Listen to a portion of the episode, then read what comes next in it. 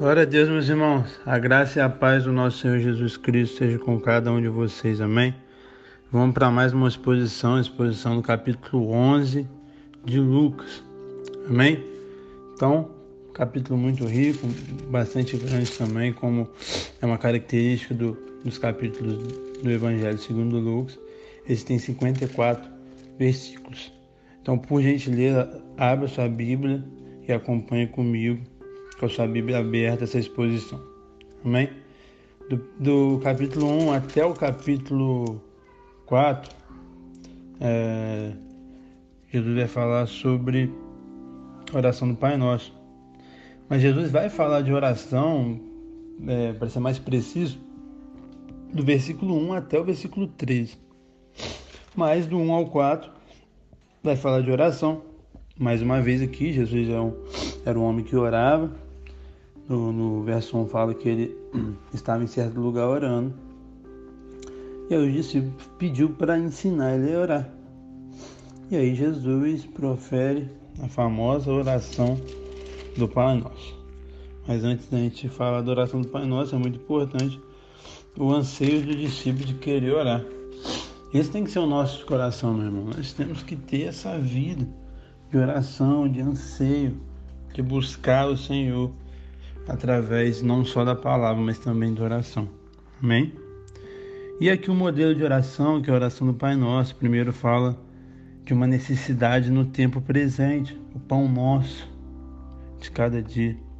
Vai falar sobre o nosso pecado do passado, perdoa os nossos pecados, assim como nós perdoamos. Então, a gente vai falar de um pecado passado e de um perdão passado nosso também. Então, algo que eu sempre falo, nosso perdão para com Deus está condicionado com o perdão para, com o próximo. Então a gente tem que perdoar, meu irmão. Porque a gente está sendo um hipócrita se a gente não perdoar. É, sendo que a gente recebeu esse perdão tão grandioso. E uma tentação futura, não deixe cair em tentação. Essa é uma oração que poucas pessoas fazem, e até eu né, normalmente não faço, mas a gente tem que fazer mesmo. Pedir para o Senhor nos livrar da tentação. Isso não é errado, isso não é pecado. Ah, eu sei vigiar. Não, quem nos ensina é Ele, quem nos dá é, prudência é Ele. Então pede, Pai, me livra da tentação. E aí Ele vai te livrar. Se a tentação está na rua 1, você vai passar lá na rua 30 só para fugir da tentação. Você não tem que resistir à tentação. Como você, eu sempre falo, a gente, você, a gente tem que resistir o diabo e não a tentação. Tá bom? E aqui do 5 e do, a, a, do verso 5 ao verso 8 vai falar sobre a parábola do amigo importuno. Então aqui Jesus quer é, enfatizar sobre a perseverança na oração. O rapaz pediu ele para outro, pediu para outro e tem que pedir. E aí, para ficar mais é, explícito, do 9 ao 13 ele continua fazendo isso. E no 9 é um versículo muito conhecido. Pedida se vos á, buscar e acharei, bati e abri vos á. Todo aquele que pede recebe, o que busca encontra, o que bate abri-se. E aí ele fala da bondade dele. Porque se a gente sendo mal, eu e você, se nosso filho nos pedir uma coisa é, no mínimo que você vai falar é não, mas você não vai. Ele pediu um pão, você vai dar pedra para ele, nunca. Quanto mais Deus, que é o melhor pai do mundo, é o pai mais amoroso, mais belo, maravilhoso, entendeu? E ele nos deixa essa promessa que é o melhor presente que ele, que ele pode nos dar, que é, o, que é o Espírito Santo. Amém? Aqui do, do 14 até o 23, é, Jesus vai falar sobre a cura é, de, um, de um rapaz que era mudo, e isso é decorrência porque ele estava demoniado.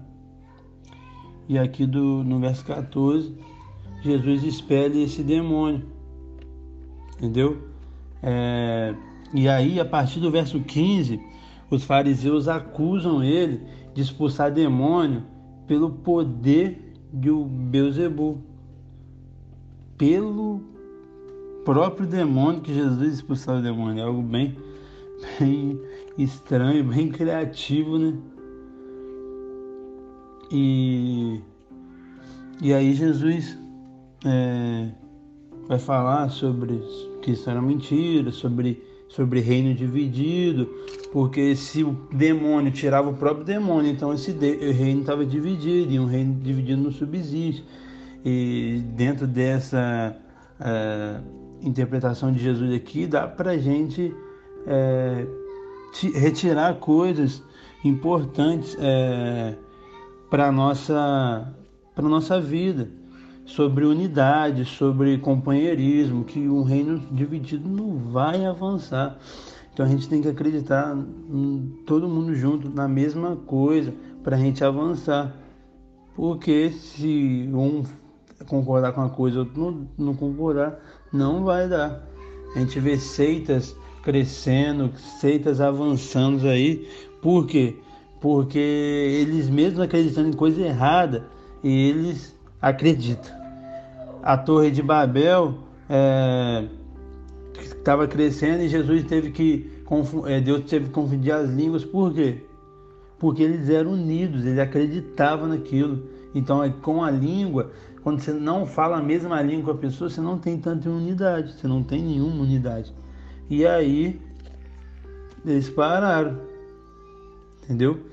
E aqui no verso 21, Jesus é, é, mostra sua soberania sobre, sobre Satanás.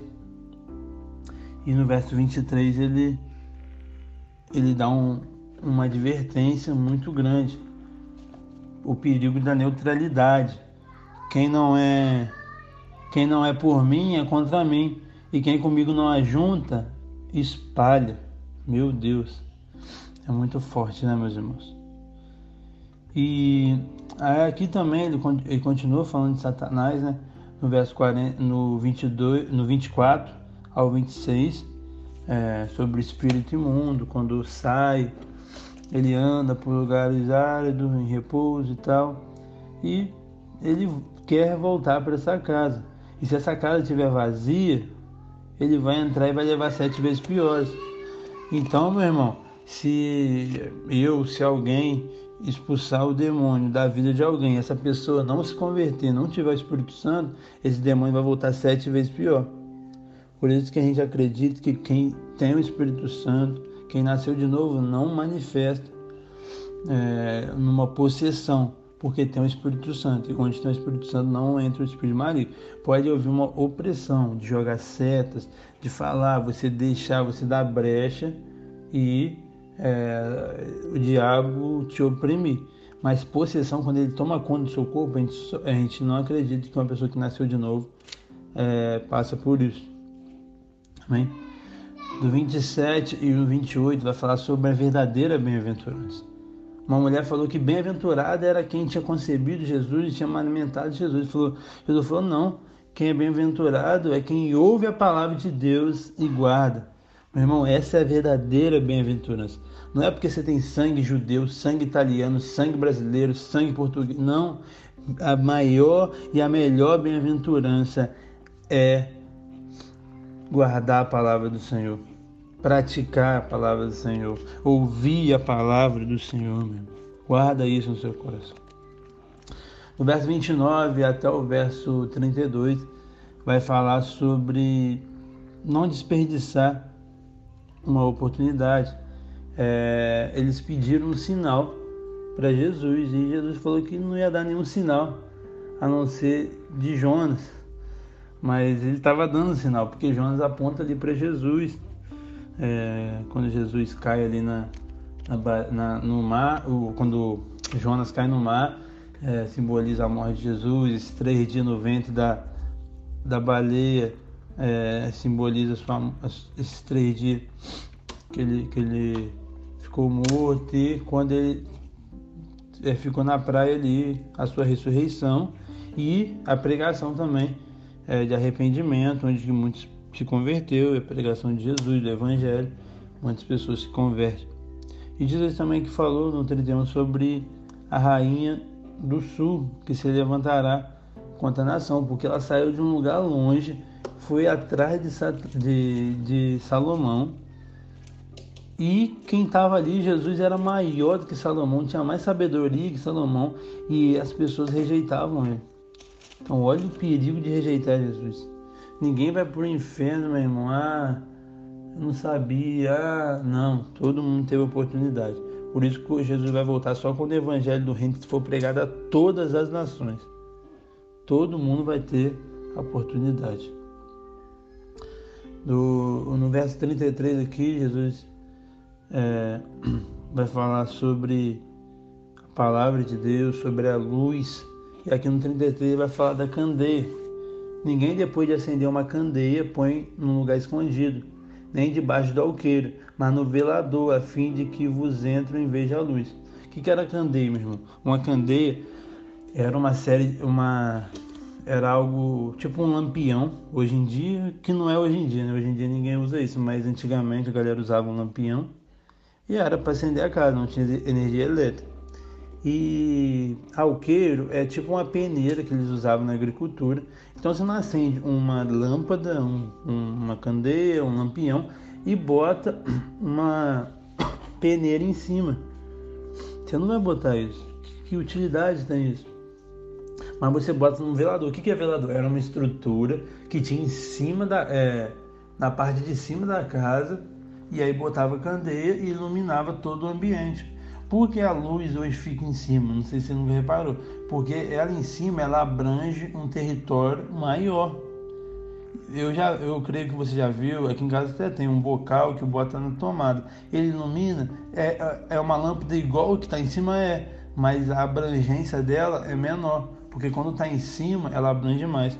Então, meu irmão, a gente tem que proclamar a palavra para todo mundo, seja no seu Instagram, seja no YouTube, seja no Spotify, seja no WhatsApp, não sei, mas temos que proclamar a palavra do Senhor.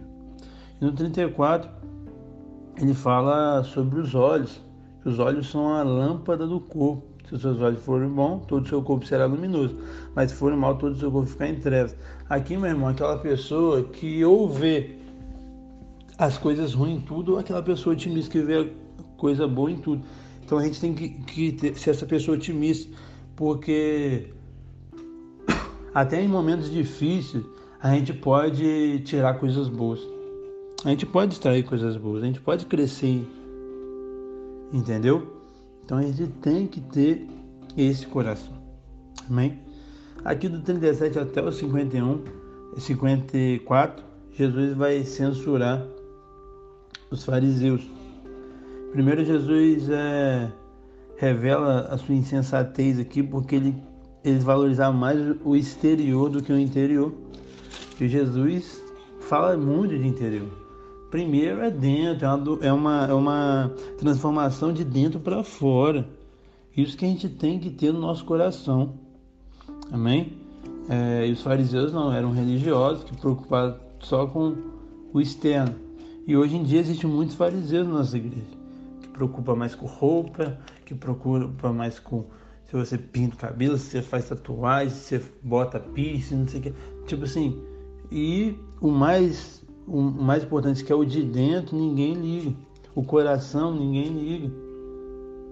A santidade, a não falar mentira, a não se corromper, ninguém liga. Mas não, tem que estar com uma roupa boa, tem que estar com um linguajar é, adequado, tem que orar bonito perto dos outros.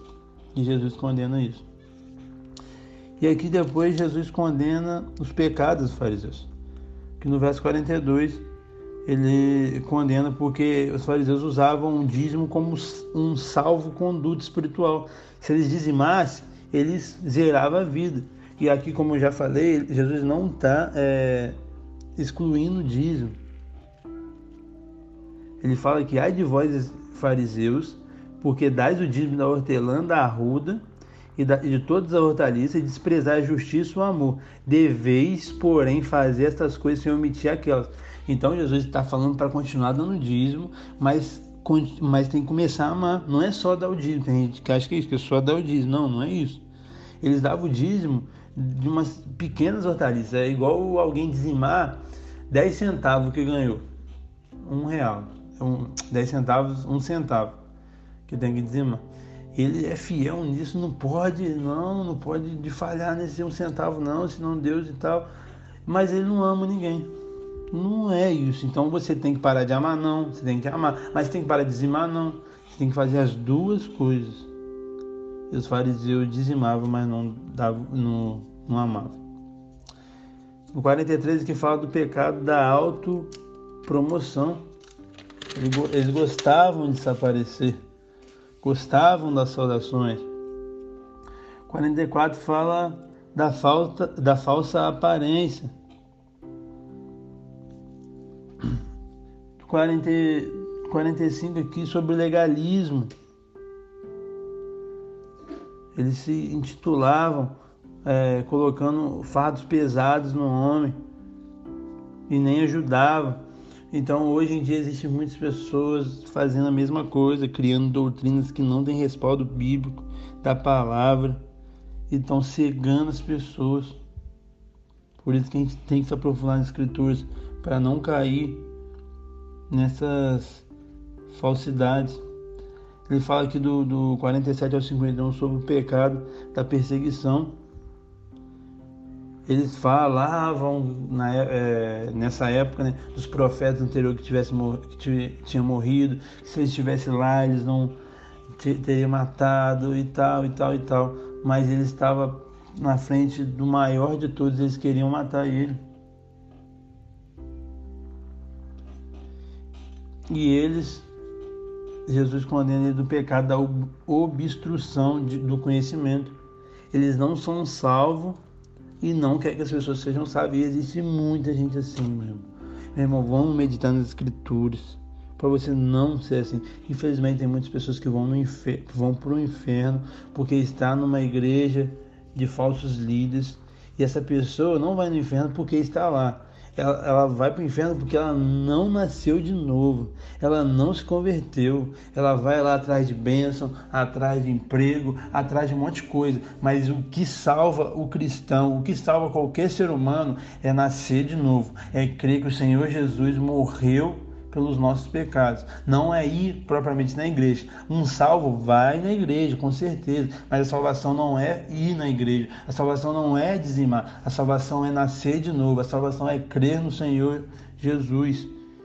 E, e, acontece isso igual Jesus aqui condenou. Eles não entram, então eles não são salvos e não deixam as pessoas entrar. Eles não pregam de arrependimento, eles não pregam de abandono de pecado, eles não pregam, pregam de renúncia, eles não pregam de salvação. Eles só pregam de cura, de milagre, de libertação. Só isso.